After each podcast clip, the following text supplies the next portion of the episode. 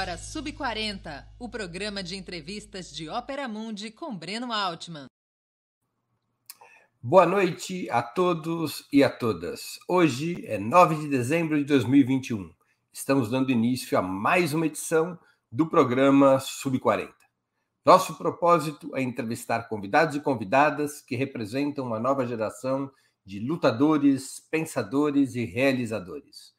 Homens e mulheres de até 40 anos, às vezes um pouquinho mais, que são referências no mundo do trabalho, da cultura e do esporte, das leis, da comunicação e da representação política. Nosso convidado dessa semana é o jornalista Elder Maldonado, um dos criadores, roteiristas e apresentadores do canal Galãs Feios. Antes de começar a conversa, gostaria de pedir que façam uma assinatura solidária de Ópera Mundi em nosso site ou se tornem membros pagantes de nosso canal no YouTube. A imprensa independente e Ópera Mundi precisam da sua ajuda para se sustentar e se desenvolver. Também peço que curtam e compartilhem esse vídeo, além de ativarem o sininho do canal. São ações que ampliam nossa audiência, nosso engajamento e nossa receita publicitária. Nossos espectadores também poderão fazer perguntas, basta escrevê-las na área de bate-papo do nosso canal no YouTube. Se possível, contribuindo com o Super Chat ou o Super Sticker. São formas imediatas de contribuição que nos ajudam muito. Outra forma de colaboração é através do Pix. Nossa chave é apoie.operamundi.com.br. Eu vou repetir: apoie.operamundi.com.br. Nossa razão social é última instância editorial limitada. Boa noite, Helder. Obrigado por atender nosso convite. Uma honra tua presença no Sub 40. Boa noite, Breno. Boa noite a todos que estão nos ouvindo. E queria aqui parabenizar também a Ópera Mundi pelo trabalho que faz, é muito importante. Sou um leitor frequente, então isso serve também muitas vezes de base para os nossos roteiros, para as pesquisas que a gente faz é importante ter esse tipo de veículo na imprensa brasileira. Então, tudo que o Breno falou aqui antes de me apresentar, eu assino embaixo, assino embaixo para outras pessoas que também estão aí nessa trincheira né, de fazer jornalismo, conteúdo independente, porque é aonde mora uma versão, né, uma abordagem diferente da mídia hegemônica, que a gente sabe muito bem por qual cartilha reza. Mas eu queria só agradecer mesmo pelo trabalho de vocês e obrigado pelo convite, cara. Eu tô aí sempre à disposição uh, de qualquer canal que me chama. Eu gosto muito de participar dessas lives, assim, trocar figurinhas. Fiz grandes amigos exatamente assim, participando de uma live, levando alguém para nossa live. Eu acho que é onde nasce aí essa parceria, né? Essas amizades no nosso campo aqui, no nosso campo ideológico, claro, cada um tem seu posicionamento, uns mais à esquerda, outros mais ao centro, mas são pessoas muito boas que estão aí se posicionando e contribuindo para a nossa sociedade. Obrigado, Helder. Helder, vou começar aqui com a nossa pergunta clássica. Onde foi e quando foi que você nasceu? Eu nasci em São Paulo, no Hospital e Maternidade da Vila Carrão, que nem existe mais. Hoje são só escombros numa avenida, né, aqui da Zona Leste, assim, numa esquina da Conselheiro Carrão, em 1985, exatamente no dia 6 de agosto. Já faz aí 36 anos que eu nasci aqui em São Paulo. Logo pequenininho, eu morei um tempo em Ponta Grossa, no Paraná, mas depois eu retornei, morei, morei dois anos lá.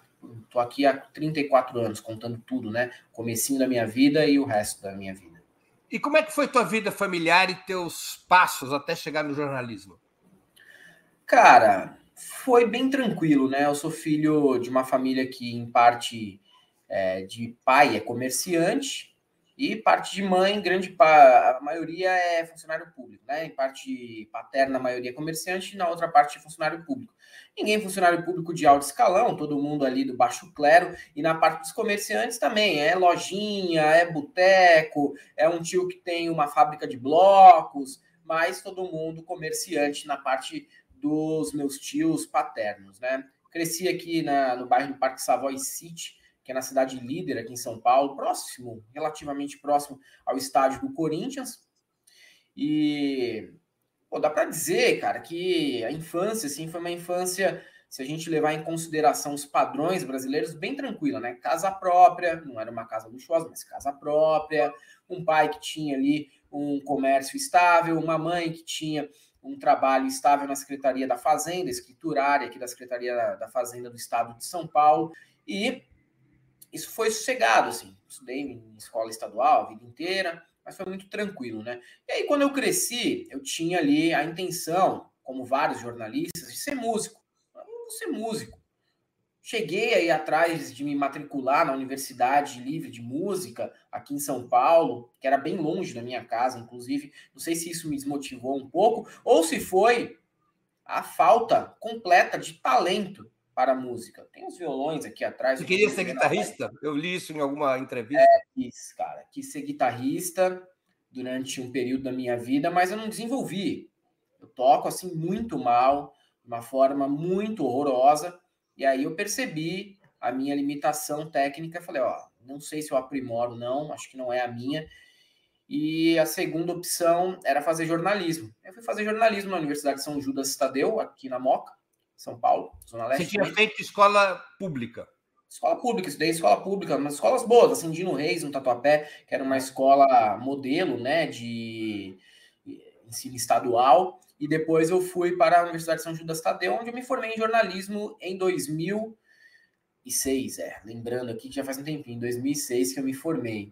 E aí, depois que me, assim, durante, olha só, essa aqui é história pessoal que me segue no canal, sabe? Eu não tenho vergonha nenhuma de dizer, porque eu era jovem, precisava pagar a universidade.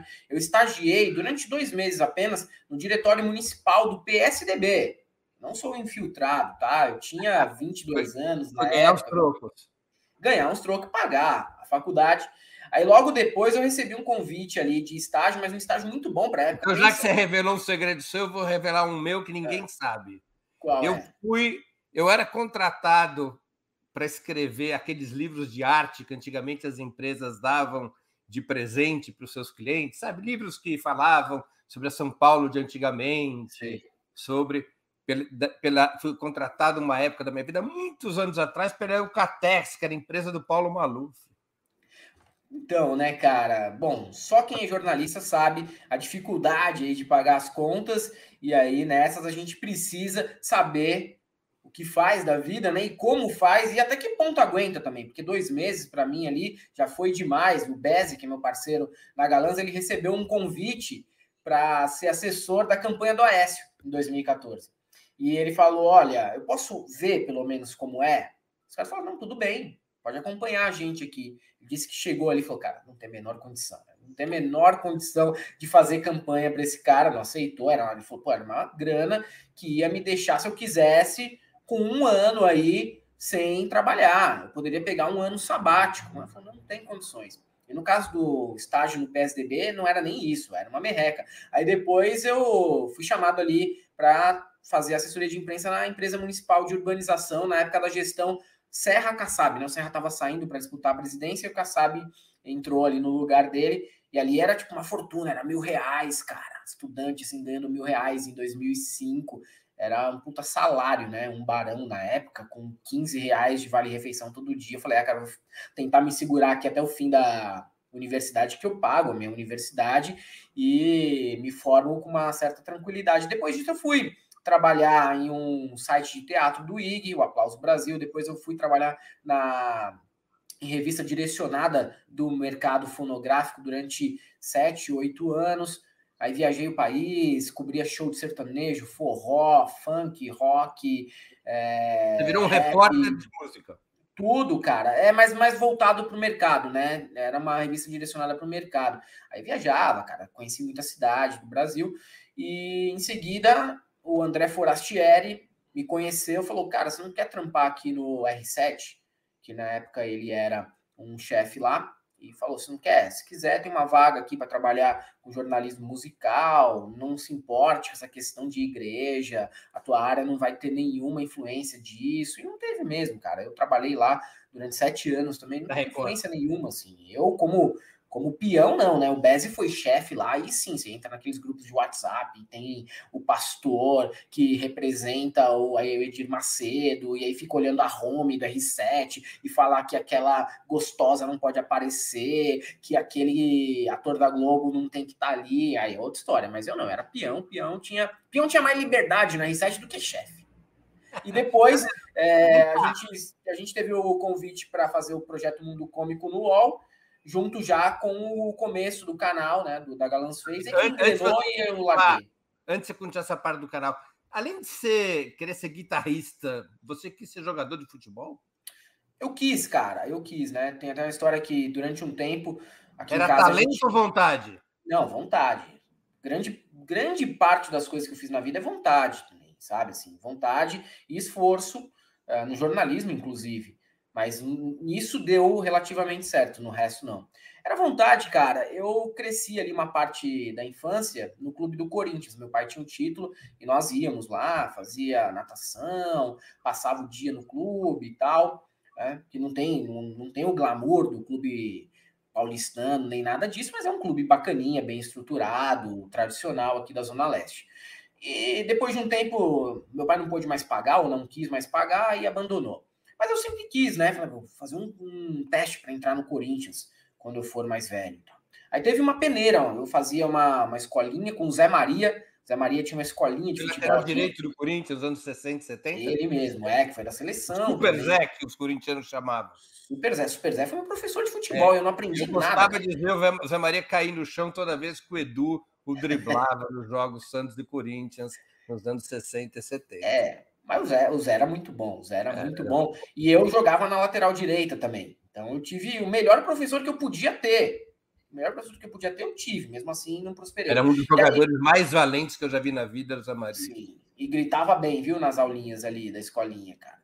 E aí eu falei, vou fazer uma peneira no Corinthians, vou fazer uma peneira no Corinthians. Já tinha marcado para ir para Portuguesa também fazer uma peneira. Cheguei lá no Corinthians, meu irmão, tinha uns caras de 14 anos que era do tamanho do Hulk, do jogador Hulk.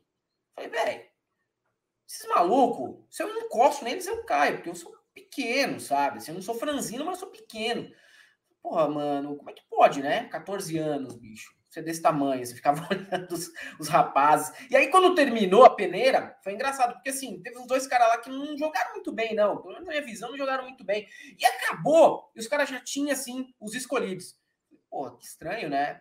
Estranho isso aí, né? E eles pareciam ser, tipo, filho de, de diretor do Corinthians, cara branquinho tal. Não era, né? Não eram uns caras assim, parecendo, não, isso aí joga na raça, tal. Mas o cara branquinho, um cara de playboy do tatuapé. Falei, ah, velho, eu nem vou fazer o da portuguesa, vou abandonar esse negócio aqui, vou ficar só jogando minha peladinha ali no bairro mesmo, tá bom. Helder, e como é que nasceu a ideia de montar o Galãs Feios? Olha, cara, na verdade não foi uma ideia, foi uma cagada histórica. Assim. Eu tava ali num plantão no R7, entediado, não tinha muita coisa para fazer num domingo. E, pô, sempre chegava, né, velho, assim, as fotos dos famosos e as capas de revistas e tudo mais, e o pessoal puxando um saco, assim, né, dos famosos. Ah, não sei quem, galã, olha, maravilhoso na praia, não sei o quê. Olhava os caras e falava, pô, velho, é, pode, até, pode até ser gostoso o cara, mas o cara é feio, mano. Né? Os caras, tipo, o Zé Loreto, assim, os caras que só. que salva é o, é o, o tanquinho, né? Eu falei, porra, bicho, a gente tem um conceito aí de galã feio. Foi um negócio assim, sem nenhum sem nenhuma. É, não, não tive assim uma grande sacada nem nada, mas eu entendi ali que existia um conceito de galã feio, que não precisava ser realmente bonito para ser galã, e que bom que não precisa, né? Até a gente às vezes se beneficia disso, óbvio. Não precisa ser bonito para ser galã. Hoje, inclusive, está na moda ser feio. Veja bem, os artistas que são considerados galãs, Timothée Chalamet, Adam Driver, cara, assim, maravilhoso para nós, então, sossegado, cara, eu acho ótimo, não acho ruim, não estou reclamando. Mas eu falei, pô, tem um, um lance que é o galã feio. E fiz lá uma página, porra, despretensiosa no Facebook, é, subi uns posts lá com umas piadas, com umas montagens, umas brincadeiras. E, velho, o negócio pegou tão rápido. Em uma semana tinha 10 mil seguidores, em um mês tinha 100 mil seguidores. Foi um negócio assim, fenomenal. E foi indo, cara, e foi indo com post. Era um lance de humor no início. Sem só mais de humor com alguma coisa de comportamento. Tinha ali, né? Era 2016, então você tinha é, o auge do golpismo ali contra Dilma, o Sérgio Moro, né? E aí começou, aí começou. Por quê? Porque fiz a piada, né? Eu acredito que fui eu que inventei. Se não fui eu, alguém que vá registrar essa piada, mas eu acredito que fui eu que inventei na Galãs Fez, que o Sérgio Moro é a cara do Batoré. Eu gostei lá. Né? Eu gostei que o Sérgio Moro era o Batoré de toga, porque é, fiz a provocação. Não imaginei que ia ter gente que fosse defender o Sérgio Moro. E um monte de mulher, um monte de mulher apareceu falando: que isso? O homem é um galã, é um gato, né? Já estou vendo que esta página de petista, está cheirando a mortadela. O povo começou a sair, né? Esse povinho não era muita gente, mas começou a sair. E, e ah, cara, vou, vou provocar um pouquinho mais, né, para ver como que é a recepção do público.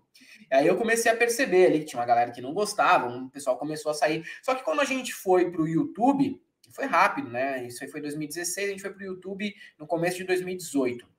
Quando a gente foi para o YouTube, a gente foi mais politizado ainda, já tinha mudado o perfil da página, a gente foi mais politizado ainda, e aí também deu uma, uma debandada boa, sabe? As pessoas, olha só, nunca imaginei, por que vocês não falam só da, do início ali, né? Daquele perfil do início da página, para que trazer outros assuntos para o canal, decepcionado, não era isso que eu esperava, e povo foi saindo. Só que, cara, entrou muito mais do que saiu. Veio muita gente, velho veio muita gente que achou interessante. Ó, os caras abordam aqui política, é, trazem a influência da cultura pop, trazem a influência aqui de música, da editoria de famosos, trazem o humor junto. Vem muita gente, tanto que tem gente que caiu ali no canal, a partir do momento que a gente dá uma virada na, na chave, né? Vai mais para política, que talvez nem saiba desse passado, sabe? Nem sabe de como foi o início, também não se importa. Alguns depois foram atrás dos vídeos antigos, que são mais diversificados. Não que a gente não faça, a gente faz de vez em quando, a gente faz também. Semana passada aí, fizemos um vídeo sobre aquele caso do show do João Gomes com o Tarcísio do Acordeon, que a galera dormiu no mato, é, fez sexo em público, foi né, uma doideira ali, foi tipo Woodstock o negócio gente faz, a gente faz também. Mas o pessoal curtiu e começou a ir atrás, às vezes até cobra. Pô, faz mais coisa de música, faz mais coisa de cinema, faz mais coisa de não sei o quê. É que às vezes a gente é atropelado pelos fatos e somos uma equipe de duas pessoas, né? Então tem que dar as prioridades Vocês assim. conseguem viver do canal? Hã? Vocês conseguem viver do canal? Conseguimos viver do canal conseguimos, desde o ano passado, a gente consegue viver do, do canal. O ano passado ainda estava no R7, no começo da pandemia.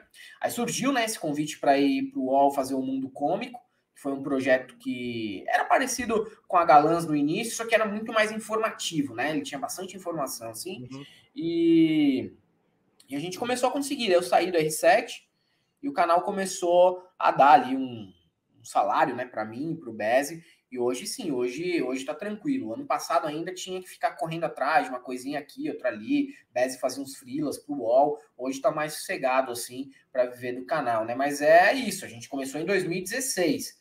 Começou a ser algo viável em 2021. Foram cinco anos na correria de todo Alan, mundo ter que Alan. assumir várias coisas em paralelo. Agora, Helder, você é, tem uma trajetória, se você se entende como uma pessoa de esquerda desde sempre, faz pouco tempo, como é que foi o teu processo de interesse pela política? Cara, sempre, assim, sempre fui uma pessoa de esquerda. É, na, na, adolescência, inclusive, né, eu tinha amigos, assim, que eram daquele tipo que vota em quem o pai manda, sabe? Quando você tira o título de eleitor ali, primeiro, acho que fui uma das primeiras gerações a tirar título de eleitor com 16 anos, eu queria votar no Lula, cara, em 2002, assim, votar no Lula. E aí minha família, né, assim, uma família que sempre votou no Maluf, minha mãe funcionária pública votando no Alckmin, e aí o pessoal fazendo chacota, ah, você é petista, não sei o quê, que tem esse negócio aqui em São Paulo, né, cara? Quem não é petista é, ou esquerdista, vem qualquer pessoa que não vota nesses caras do PSDB, nesse, nesse pessoal, né, nesse, na, na direita mesmo, você é visto como inimigo, até dentro da família, o pessoal vê você como uma piada. E minha família é toda isso, né, cara? É Maluf. Meu pai é doido pelo Maluf, assim. odeio o Lula. Minha mãe é doida pelo PSDB, odeio o Lula, odeia a Dilma. É, meu, meus parentes lá do Paraná são lavajatistas pra caralho. Meu vô foi candidato a vereador pelo PL, tá ligado? Assim, um negócio assim, velho.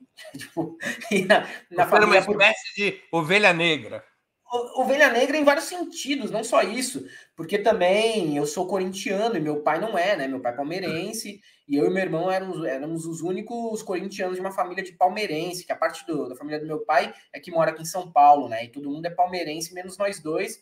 E a parte da família da minha mãe mora no Paraná, outra no Rio, e aí tudo bem, eles torcem para os times do Rio, porque originalmente eles são do Rio, eles torcem lá pro Vasco, pro Flamengo. Mas eu sou o único corintiano, meu irmão, então era meio ovelha negra, mas meu irmão não, meu irmão é corretor, né? Corretor é. Corretor é. tem uma, uma aura bolsonarista, geralmente, né? Eu não sei em quem ele votou, mas ele sempre foi de direita também.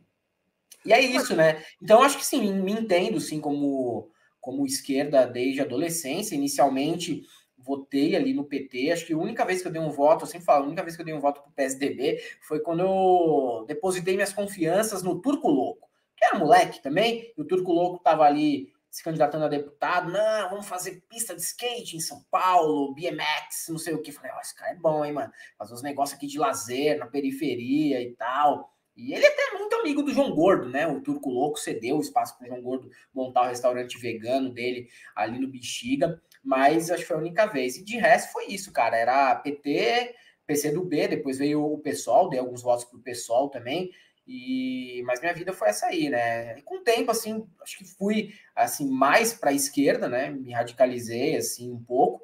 É, mas sim, é, na, na, própria faculdade mesmo, na própria faculdade era engraçado, né? Porque vinha alguns amigos uh, de bairros diferentes pessoas que você nunca tinha visto na vida, de classes sociais que muitas vezes você não tinha contato, e umas pessoas que, pô, jovens na Universidade de Jornalismo, fazendo campanha para Geraldo Alckmin, sabe? Gente fazendo campanha para o Auríquio, prefeito de São Caetano do Sul. Ah. Meu irmão, que coisa horrorosa, né? Que coisa esquisita, né? Achava esquisito, assim, assim de verdade. Uma universidade de jornalismo eu achava muito esquisito. Sim, então você não deve estar achando muito legal essa conversa do Alckmin visto do Lula. De forma alguma. De forma alguma. Eu não tenho o que defender nessa composição aí.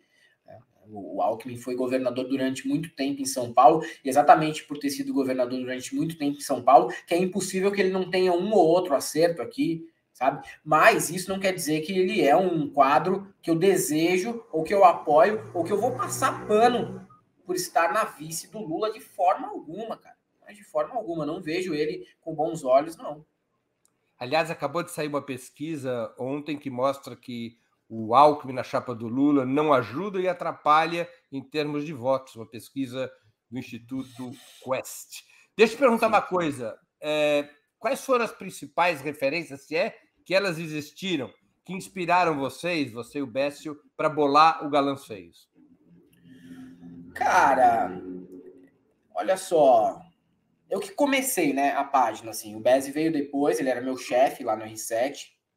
E aí depois ele veio meio com num, numas ideias de tipo, ó, oh, vamos viabilizar um canal, vamos comprar equipamento, que eu sou teu chefe, tenho mais grana, são fudido, né? Tipo assim, mas é verdade, eu tava ali, acabado de ter o primeiro filho e tal, e o Bez tava ali numa situação econômica mais favorável e tranquila, e foi nisso, né? Tipo, chegou meio como um mecenas e tal, para falar, cara, você tem potencial, vai lá, mano, pau, vamos fazer vídeo, vamos fazer outro tipo de conteúdo, vamos ampliar essa sua ideia aí, que eu acho que pode dar, tá bom, né? Então, foi isso.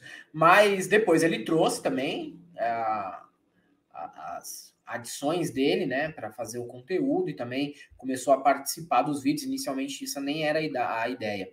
Mas falando assim como roteirista, né, do canal, posso dizer que as minhas influências são principalmente esses autores que têm aquela veia humorística, mesmo quando tratam de assuntos mais sérios, né? O Milor Fernandes é um, o próprio Machado de Assis, né? Como ele retrata ali a sociedade, que eu acho muito bem humorado, é outro. É, tem um americano chamado David Sedaris, que é irmão da Amy Sedaris, que é atriz, que eu acho sensacional também nessa abordagem de costumes, de comportamento. o próprio Bukowski, que hoje também ele é amado e odiado, né? Mas o problema do Bukowski é um problema igual do Ciro, né? Os fãs é que estragam um pouco. Então, tem, tem, tem, tem essas pessoas, né? Essas pessoas aí que. O Chico Sá também é um cara que eu gosto muito, assim, li muito. Ah, entrevistei ele outro dia, ele é ótimo. É, o Chico Sá é maravilhoso. Eu já chamei ele pro canal, acho que ele não, não gosta muito de fazer live, mas eu já chamei, já chamei porque ele me deu um presente, né? A palavra mal diagramado eu roubei dele. E ah, aí o pessoal acha, não, olha só, quem criou o mal diagramado foi os galãs fez. Não, mal diagramado não. Sempre não, deixei claro que... também na, inventou um termo excelente para se referir à imprensa monopolista, que é imprensa hereditária. É, é imprensa hereditária, exatamente, cara. Passa de pai para filho, né? Às vezes a pessoa não sabe gerir muito bem, mas vai passando de pai para filho aí, né? E, e, tem esses autores, né? São os autores, esses autores que têm, né, cara, o humor assim por trás. Eles são os caras que formaram o meu caráter, né? Então, acho que grande, grande parte assim do, do perfil do, do roteiro, do perfil do texto, vem desses caras assim que eu lia muito. Luiz Fernando Veríssimo também, li bastante quando jovem. E tem os caras que não são necessariamente é, nesse perfil, né? Como eu falei aqui do, do Machado, mas que são engraçadíssimos. Né? Pega ali o João Baldo Ribeiro também, engraçado, cara. Tem livro do João Baldo Ribeiro que você ri demais. Mário Prata é outro, que eu li muito. E acho que eu, caráter, né, e o perfil assim do texto da Galãs fez, é, bebe nessas fontes aí. Não, não com muita competência, mas bebe. Não, com muita competência. Eu me divirto muito. Deixa eu falar uma coisa. Como é que foi essa transição do humor para a política? Como é que se deu essa mudança? Cara, foi natural, na verdade. Porque ao mesmo tempo que a cultura fica mais politizada nos últimos anos, a política também vira um espaço midiático e até mesmo de humor involuntário. Como é que a gente não poderia pegar carona na eleição de Alexandre Frota para a Câmara, por exemplo? Joyce Hasselman. É piada pronta. Sim. Não, e não só isso. É, atores, músicos, escritores viraram bolsonaristas viraram figuras patéticas, cômicas, e foram linha auxiliar do bolsonarismo. Cara, aquilo ali foi uma pauta levantada e pronta para gente. O Lobão caindo de paraquedas dentro do bolsonarismo, o Roger, depois o Mário Frias. Cara, o Mário Frias apareceu na nossa página de outra maneira antes. Mas hoje não, cara. É o mesmo Mário Frias, só que ele foi para política. O Paulo Cintura tá na política, apoiando o Bolsonaro, sabe? Então, acho que juntou, juntou dois interesses que nós já tínhamos, que era a política e também a parte de entretenimento, né? A, a, editoria de entretenimento, a editoria de, de cultura, elas ficaram muito unidas nos últimos anos. Então, nós fizemos essa fusão, que é uma fusão que ocorreu também na política nacional, cara. Acredito que tem um movimento nesse sentido. Pega ali o, hoje a Câmara, o Senado, tem ex-jogador, você tem ex-ator, ex-músico, você tem também as pessoas que já sem espaço na TV foram criar canal de YouTube para apoiar Bolsonaro, sabe? Viraram lavistas. Outro dia eu tava vendo o canal daquele rapaz lá, o Felipe Folgosi. Eu entrevistei várias vezes o Felipe Folgosi na R7. Ele foi super agradável comigo, super gente boa, sabe?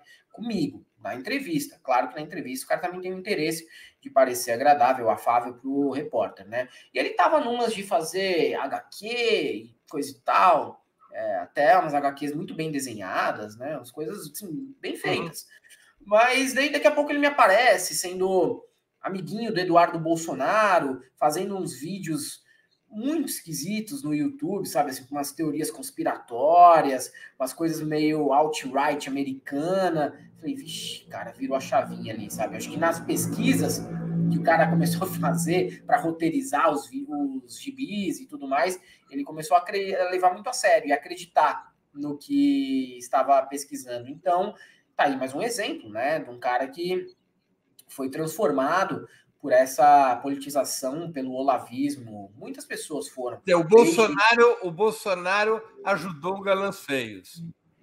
Ajudou, ajudou. O bolsonarismo, né? O advento do bolsonarismo e do olavismo ajudou. Porque aproximou a política com o entretenimento. De certa maneira, ajudou sim, cara. Então não dá para negar, não dá para negar. Mas mas tem um outro ponto, né? Tem um outro ponto que é também a sociedade abraçando isso, sabe? É, é muito é muito louco que a gente perceba que aquela aquele, aquele pequeno empreendedor, aquela pessoa que a gente tem contato no dia a dia, ele entrou de cabeça nesse governo de uma maneira tão caricata que também gera muita pauta, muito assunto para gente. Claro. Brasileiro, né, assim, de uma maneira geral, tendo o Bolsonaro no poder, não tendo o Bolsonaro no poder, ele criou aí os pequenos fascismos, grandes negócios, como a Piauí colocou num título de uma matéria dela esses tempos aí. Porque é exatamente isso, né?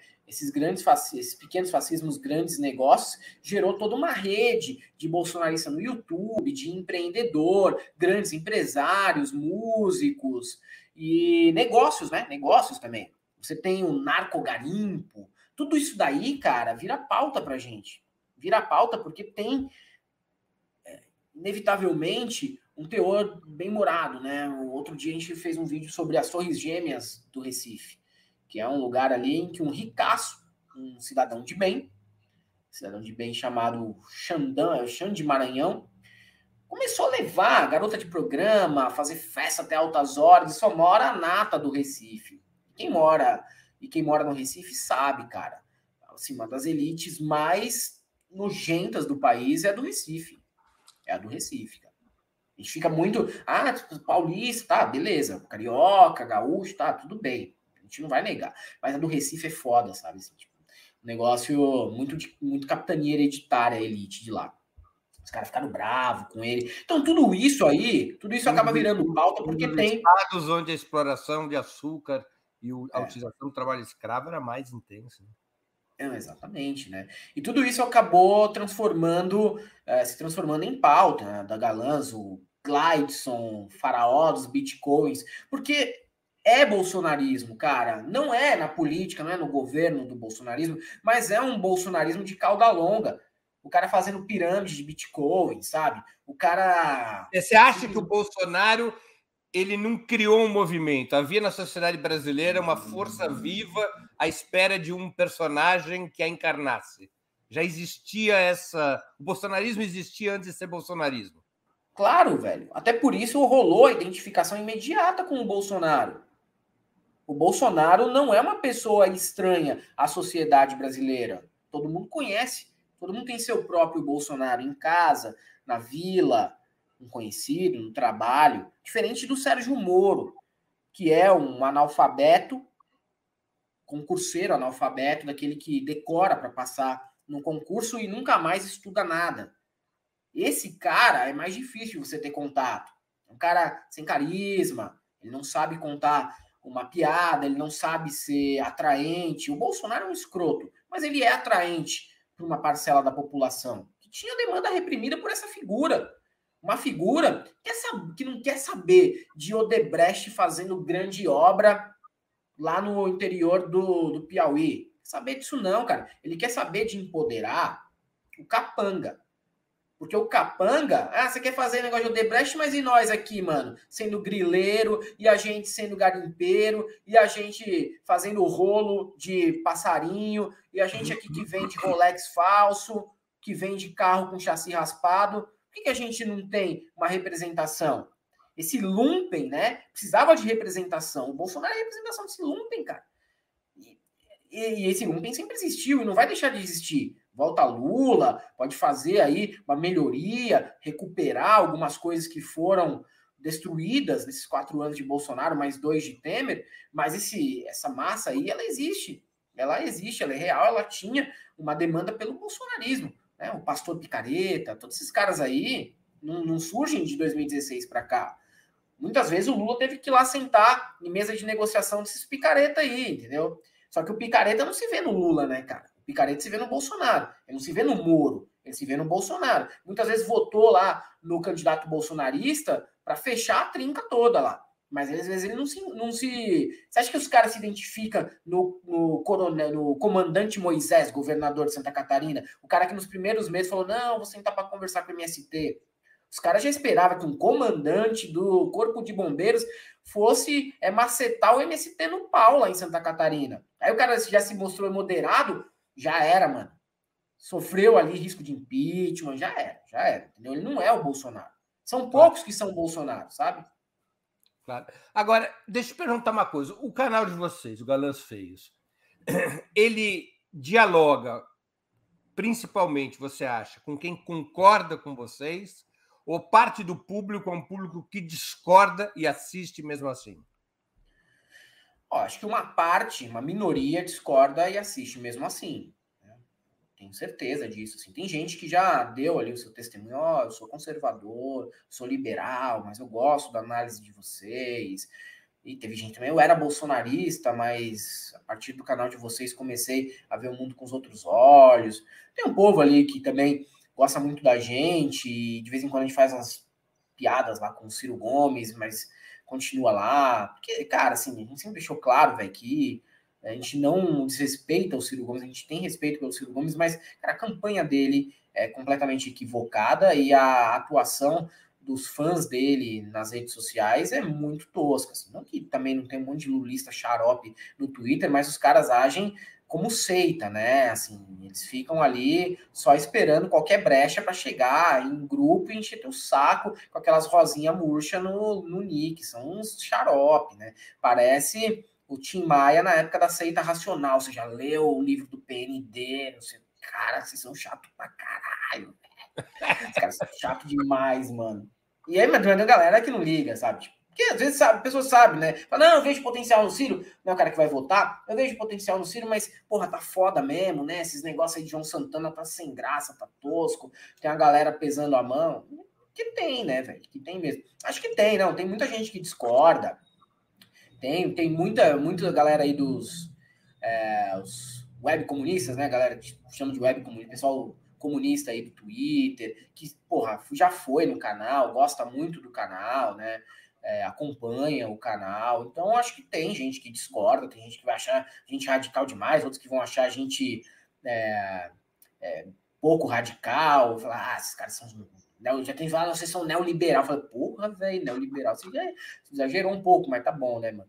E aí, e aí, acho que sim, tem muita gente que discorda, não é todo mundo que, que concorda, não. Tem gente que fica brava quando a gente aponta também os erros do, do PT no passado, né? o pessoal mais mais fanático, assim, né? Que não quer enxergar, não quer fazer uma autocrítica, mas tem sim. Mas no geral, eu acho que o pessoal entende a proposta e sabe que o canal ele só tem uma regra. Todo mundo vai ser alvo da piada um dia, inclusive a gente. Então não adianta falar, ah, gostava do canal até falar de não, não. Você gostava do canal até não ser alvo da piada, né, meu amigo? Quando virou alvo da piada, não gostou mais do canal, né? Que eu tô ligado. Quando a gente tava zoando os seus desafetos, você gostava. Então, se prepare, que todo mundo vai ser alvo um dia aí.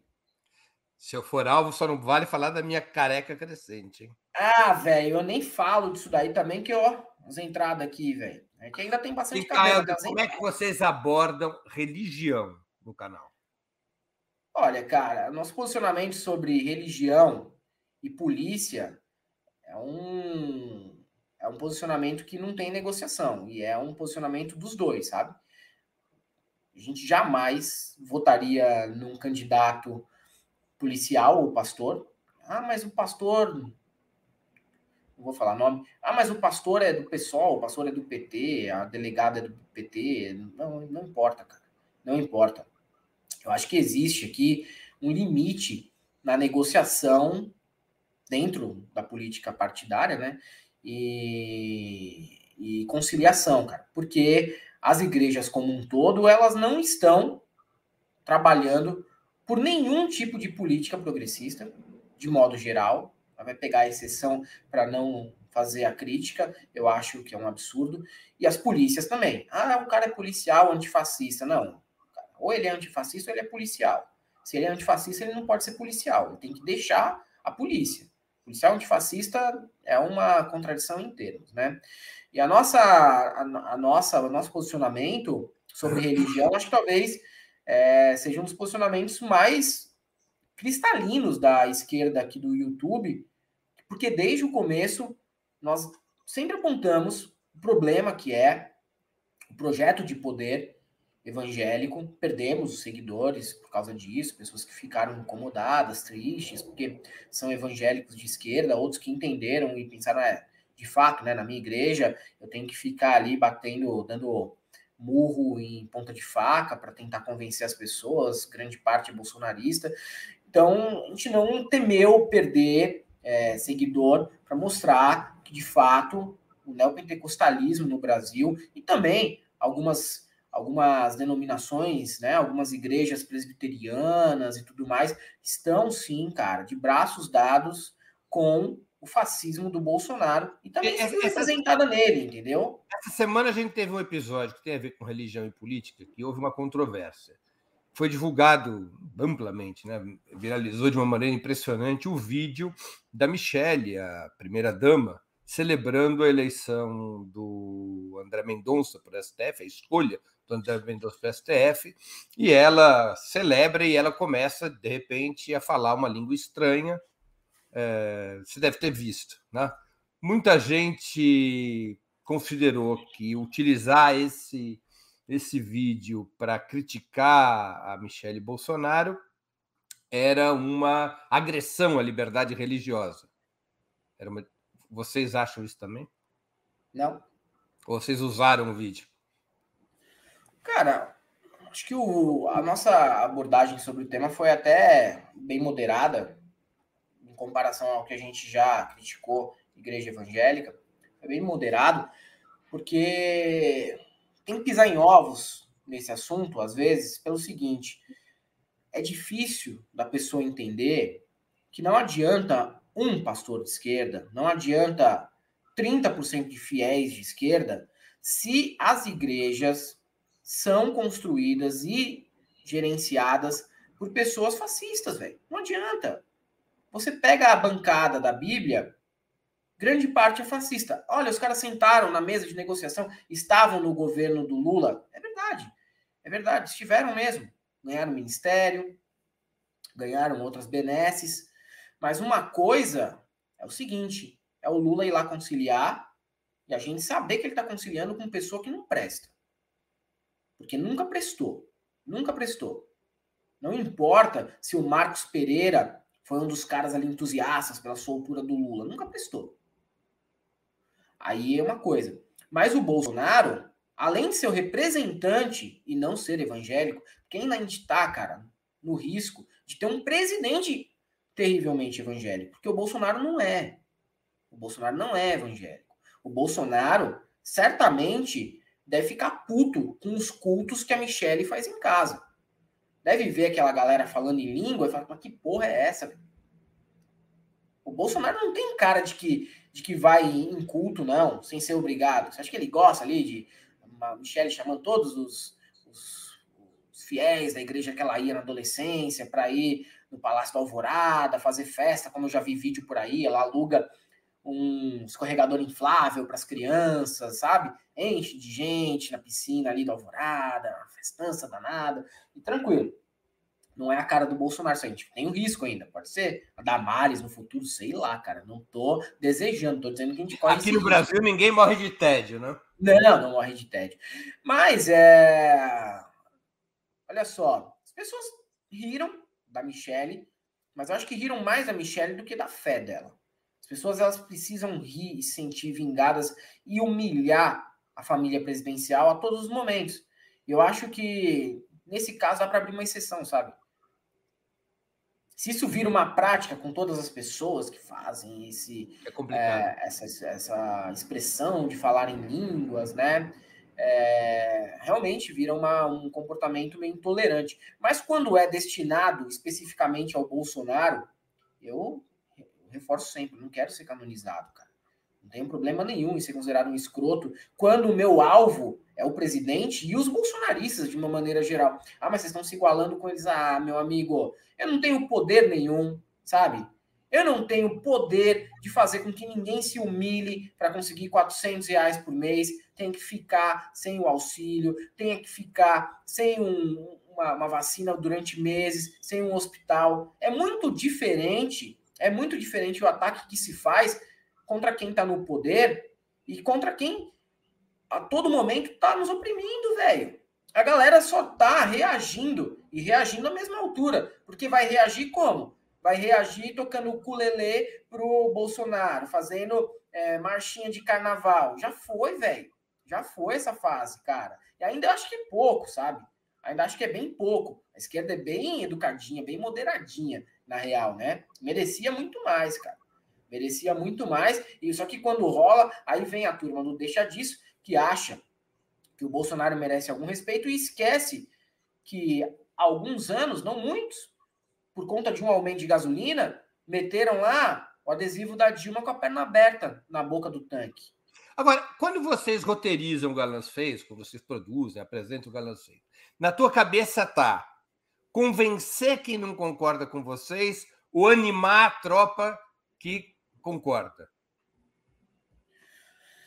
Mais animar a tropa de quem concorda, assim, sabe? E em outros casos, vídeos um pouquinho mais sérios, assim, trazer umas abordagens que a gente imagina que pode ali abrir os olhos de quem às vezes está é, desinformado sobre um determinado tema, está em dúvida, está confuso.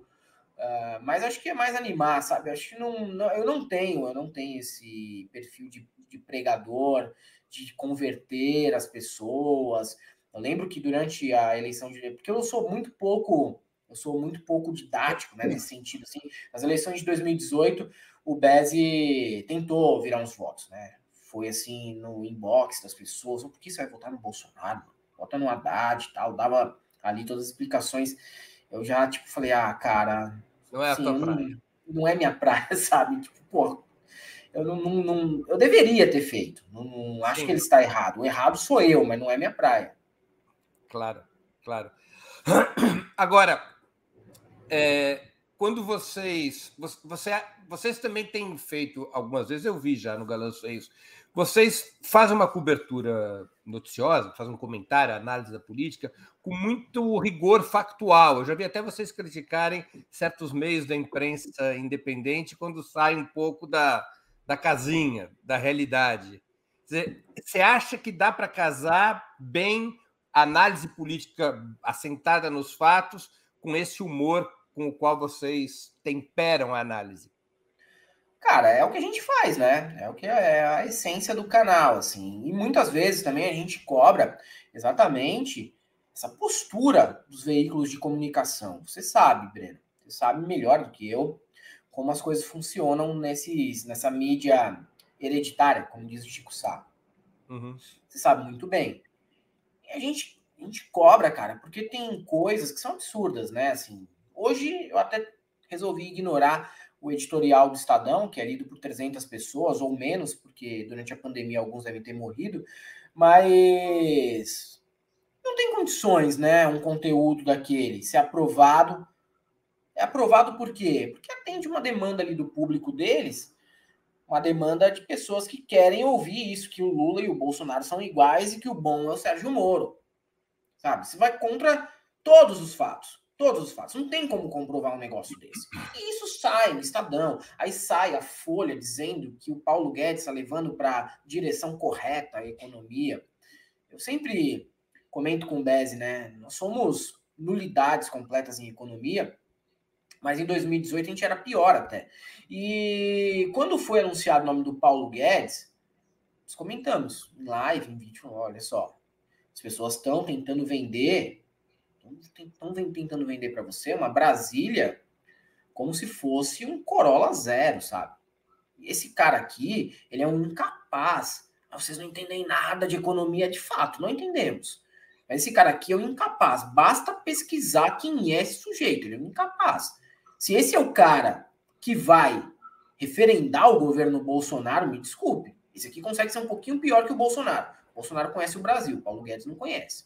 Paulo Guedes só pisa em lugar com ar-condicionado. Nem calçado ele pisa. Nem sol ele toma. Foi tomar agora no governo, tem que fazer umas visitinhas por aí fazer média, sabe? Mas Welder, você, você acha que falta humor à esquerda? Ou quem acompanha o Galãs Feios simpatiza pelo tipo de discurso que vocês têm? Cara, essa história de falta humor para a esquerda, assim, eu acho meio meio subjetivo, sabe, cara? Os perfis que eu sigo no Twitter, todo mundo é muito bem humorado, assim. Todo mundo gosta de compartilhar meme, faz piada, tem um humor muito refinado, na verdade. E são pessoas que escrevem para jornal, que escrevem para sites independentes, que fazem vídeo, que são acadêmicos, médicos, advogados. não vejo faltar humor para a esquerda, não. Às vezes a pessoa se leva muito a sério, acontece, né? É, Poderia é, dar uma... o grande problema da vida, se levar muito a sério. É, mas na direita também. Você pega os Faria Limer, os caras se levam a sério, mas eles são quase personagens de humor involuntário, cara.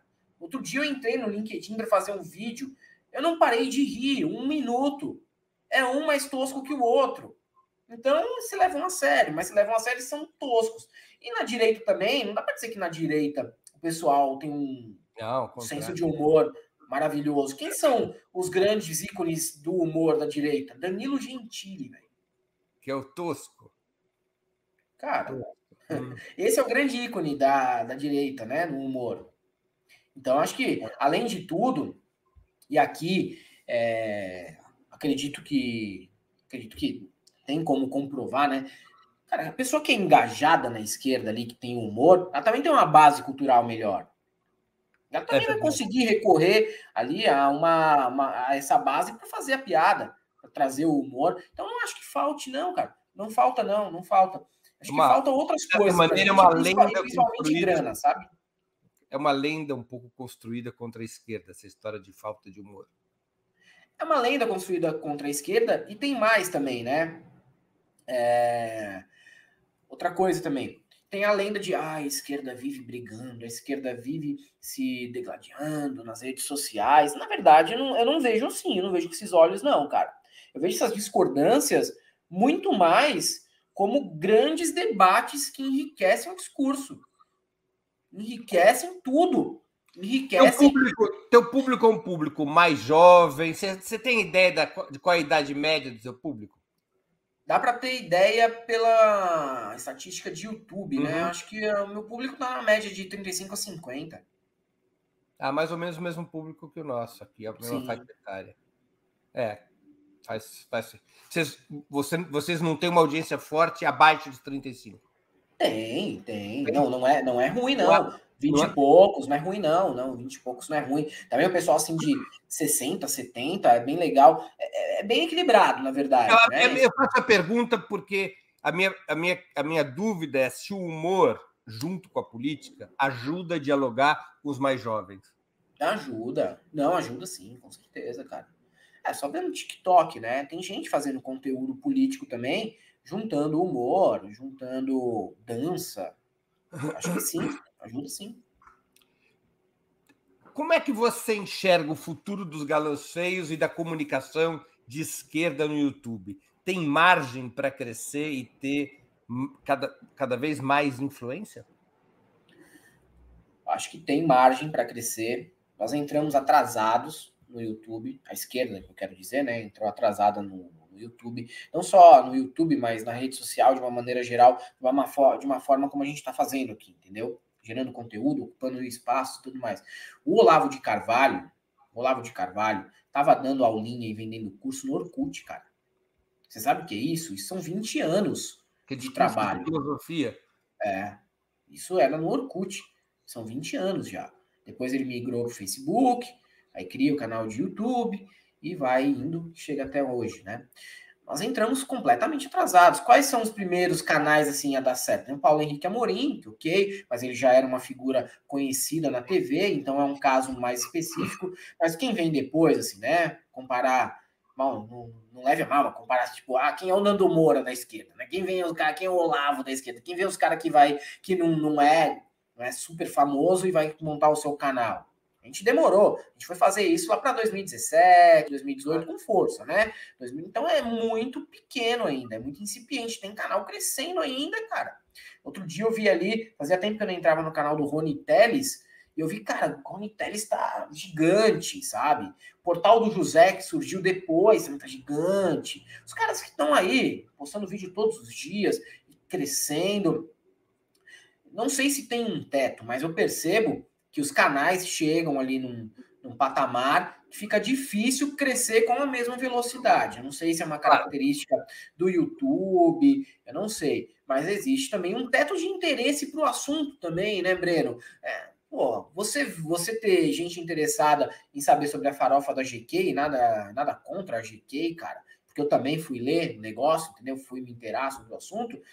É, pô, é, é um assunto mais simples, um assunto mais fácil. Todo mundo quer saber, você vê ali rapidinho, dá risada, é, vê a baixaria e acabou, sabe? Se alienar aquele momento que você não quer nada muito cabeçudo e tal. É mais fácil, né? Todo mundo gosta, de esquerda, de direita, interessado ou não em subcelebridade. No mínimo, você vai ficar curioso, falar, que, que, que é isso, velho? Que, que é isso aí? Um monte de gente fazendo festa, tomando porre e transando com geral. Que da hora, deixa eu ver isso aqui. Agora, é, eu percebo às vezes até pelo nosso público que a galera não quer mais ver a cara do Bolsonaro, assim. O pessoal tá com asco, tá com nojo. Muita gente entra naquele modo derrotista. Porra, cansei de perder, não aguento mais, cara. Já são três anos disso. É, e aí, quando a gente às vezes joga lá um assunto mais entretenimento mesmo, o vídeo às vezes vai até, vai até melhor. A pessoa quer dar uma desopilada no fígado, sabe?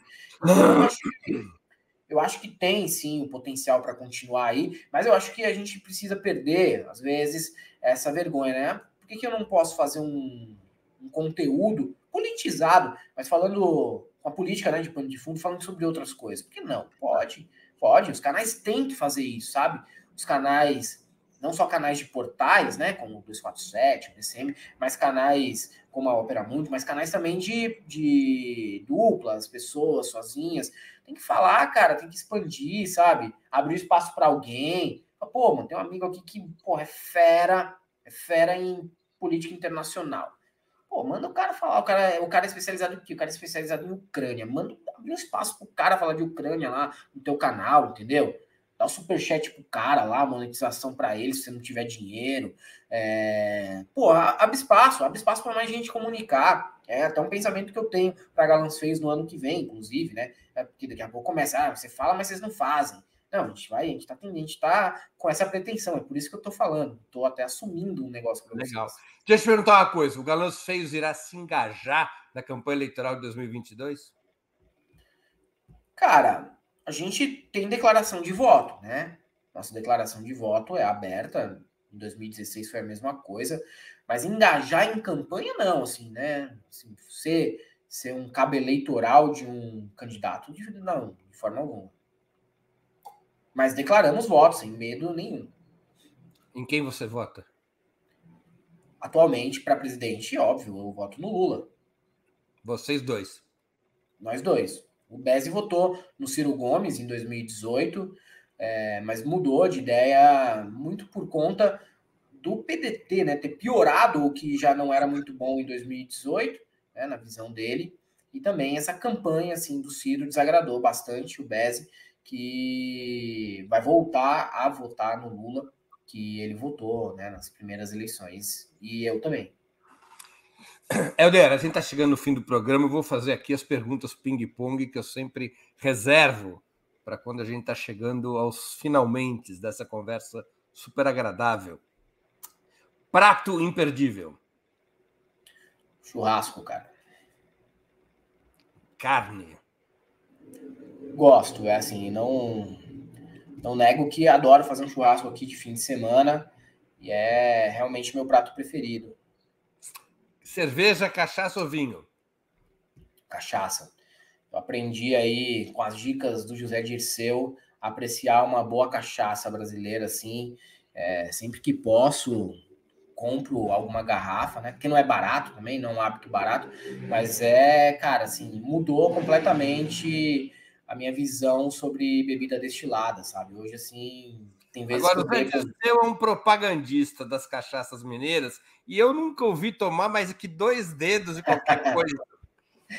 É, é mais uma vez um churrasco. do José é que um ele matou, uma caipirinha. Hã? É que nem um churrasqueiro vegetariano ele, hein? É, então, mas ele é um grande propagandista, cara.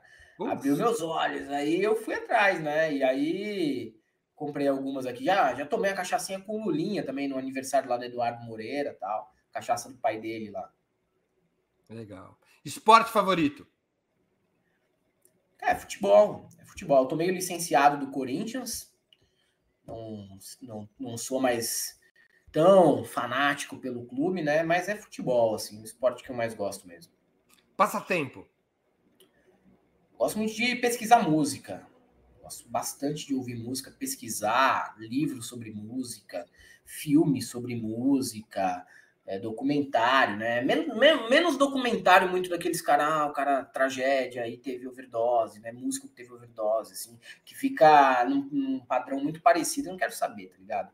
Aí eu não, não, vou muito nessa onda, não. Mas até porque eu já, porra, velho, a gente, nessa altura do campeonato, a gente já leu sobre esses, essas overdoses de 27 anos um milhão de vezes, né? Mas indo atrás de uns negócios mais diferentes, assim, inesperados. E é meu hobby, cara. É ficar pegando desde música que tá bombando agora, pesquisando velharia, vendo os negócios que são engraçados também no YouTube de vez em quando. Eu fico ali vendo no YouTube, tipo, o artista que gravou disco, né? No final de semana eu tava lá vendo o atleta, Oscar de la Hoya, gravou um disco de bolero romântico. É, é, eu não sabia desse disco, cara. Eu ouvi e falei, cara, que inesperado, né? Livro inesquecível. Cara, tem alguns, mas o Hollywood do Gore Vidal é muito bom. E o Gore Vidal, ele é um autor que mostra, né, como a indústria propagandística da, dos Estados Unidos com Hollywood, como essa indústria foi importante para a dominação, né, dos Estados Unidos político e sociocultural nos outros países. Assim. Então, eu acho que é um autor bastante interessante para quem quer entender como é que os Estados Unidos se transformaram nessa potência imperialista cultural e como isso foi feito com outras bases que não, as que não a política, com a música, com o cinema. E o Gore Vidal é sensacional porque ele fala uma coisa engraçada, né? Que ele fala, é, sonho americano, né? Sonho americano. Sabe quanto tempo durou o sonho americano de verdade? Cinco anos, na década de 50. Foi o único momento que o sonho americano de fato existiu. De resto, é só propaganda pro resto do mundo. Música preferida? Olha, cara, tem uma cantora que eu gosto demais, que é a Johnny Mitchell, né? Então eu vou citar a música Blue da Johnny Mitchell, que foi meu primeiro contato com ela. E depois, isso foi amor à primeira vista. E depois fui atrás de tudo, assim. Não é da sua geração. Não, não é da minha geração de forma alguma. Mas da minha geração. É, acho que até um pouco além, viu? Um pouco além, um pouco além. Eu herdei a, a, a onda já com ela é, já tendo emergido na, na, na, música. Filme marcante. É, Gritos e Sussurros, do Ingmar Bergman, que eu sou um cara, um cara meio bruto, né? Difícil de chorar, assim, mas esse, nesse filme eu chorei, cara. Nesse filme eu chorei, assim, e chorava de soluçar no sofá, sozinho à noite, é, parecendo uma cena uma, uma, cena horrorosa, né? Quem entrasse na sala, assim, visse eu chorando ao ver esse filme, mas eu sou difícil de chorar, assim, é, eu sou meio, meio casca grossa, mas esse filme aí, velho, pegou num ponto embaçado, sabe? Ídolo político. Cara, eu tenho alguns ídolos políticos, né? Difícil ficar em só um, assim. Eu gosto muito da, da Erundina, tenho um carinho especial pela Erundina. Quando eu era moleque, a Erundina foi lá no meu bairro, assim, eu lembro como se fosse hoje, cara. Subiu num palanque de madeira para discursar, ela que tinha acabado de virar prefeita de São Paulo, para anunciar. Olha só, né, cara? Quem não é de São Paulo nem imagina que isso aconteceu há um pouquinho mais de 30 anos. É... Para anunciar que ia pavimentar as calçadas, colocar meio fio, não era nem asfalto, tá? Asfalto foi chegar na rua em 98. Colocar boca de lobo e a guiazinha ali na rua. Tá Isso era uma vitória, sabe? Isso aqui em São Paulo, tá? São Paulo capital. Nem assim, nem fundão. Cidade líder ainda, para depois da cidade líder tem mais uns 15 quilômetros para acabar a Zona Leste. E ela foi lá, cara, e a galera assim se emocionava, chorava. Eu gosto muito da veinha, velho, assim, acho que ela tem uma, uma, uma trajetória muito interessante, assim, tem ali, né, as discussões, os rompimentos com o PT, e depois vai, vai para o PSB, vai para o PSOL, tem o Temer de vice, mas até aí, bicho, né, Dilma também teve Temer. Ela, ela, ela se candidatou, né? Uma vez com Temer de vice aqui em São uhum. Paulo, para quem não entendeu. Uh, mas gosto muito dela. É, gosto, cara, interna internacionalmente, né? O Lenin, que é um grande intelectual aí, e que também as pessoas, as pessoas às vezes acham, ah, mas pô, está consumindo aí autores americanos, ah, porque saber do imperialismo. Porra, o Lenin era um grande especialista em Estados Unidos, né? Claro. Estudava porque tem que estudar os inimigos também. Tem que saber, cara, dos inimigos. E o Lenin era um grande estudioso de Estados Unidos nesse sentido, né? Então tem, tem alguns ídolos aí. Claro que o, Lula, né, cara, é uma força da natureza, assim. Uma pessoa muito especial, né, dentro da política nacional nome que surge uma vez a cada século. É muito difícil surgir Lulas a todos, a todos os momentos. E tem, assim, fora pessoas que não considero ídolos, mas que estão fazendo trabalhos interessantes na Câmara, na, nas assembleias legislativas, que merecem todo o nosso respeito. Eu não vou citar nome para não esquecer de ninguém, mas geralmente Fica a dica aí, né? Geralmente são as pessoas que são convidadas para as nossas lives. É, algumas, às vezes, a gente pode até trazer algumas pessoas que a gente não admira, mas a maioria a gente admira. Evento histórico do qual gostaria de ter participado? É, porra. Que a, a Batalha de Berlim é legal, né? Para dar uma macetada em, em nazista, né, velho? Gente que anda aí tão com, com tanta violência reprimida, né? As esquerdas reprimem muita violência hoje em dia, né, cara? Mas no nosso íntimo, muitas vezes, é a única vontade que a gente tem é dar uma camaçada de pau nos inimigos, né? Porque a fase do diálogo, às vezes, já passou. Você fala, cara, acho que a única coisa que resolver é dar uma de pau nessa galera. Assim. Hoje eu vi lá a, a PEC da dolarização, né? Da nossa economia. Bicho, quando surge algo assim, você fala, cara, que diálogo resta, né? Num caso como esse. Acabou o diálogo, né? Então fica aí essa, esse evento histórico. Helder, muito obrigado pelo teu tempo e por ter participado do Sub-40. Eu tenho certeza que nossos espectadores e espectadoras aproveitaram e se divertiram muito nessa hora de conversa, nessa mais de uma hora de conversa. Pô, obrigado, Breno, obrigado. Parabéns pelo seu trabalho também. É, parabéns para todo mundo aqui, né? Que trabalha e que produz conteúdo para a Opera Mundi, que é muito importante, um veículo super importante para todo mundo que quer, né? Um olhar diferente, longe da mídia hereditária, mídia hegemônica, que é o que é importante também para produzir ali a hard news, mas que a gente tem que sempre dar uma lidinha com o pezinho atrás, porque as intenções vão sempre encontro com o neoliberalismo. Então tem que tomar cuidado, o pessoal falando aqui que os meus ídolos são de 1925, 1934, 1943. Pois é, né, velho? Eu tenho essa alma de velho. Alma de velho, meus ídolos são velho também. Obrigado, Helder. Obrigado. Valeu, Breno. Participação. Valeu. Queria agradecer a audiência, especialmente aos que contribuíram com o Superchat ou Super Sticker, aos que se tornaram membros pagantes do canal de Ópera Mundi no YouTube, ou aqueles que fizeram uma assinatura solidária em nosso site, ou ainda aqueles que colaboraram através do Pix. A próxima edição do Sub 40 será no dia 16 de dezembro, será a última edição do ano, dia 16 de dezembro, quinta-feira, às 20 horas. A convidada será a escritora Mariana Félix, uma das rainhas dos slams, as batalhas de poesia que encantam cada vez mais, cada vez setores mais amplos da juventude.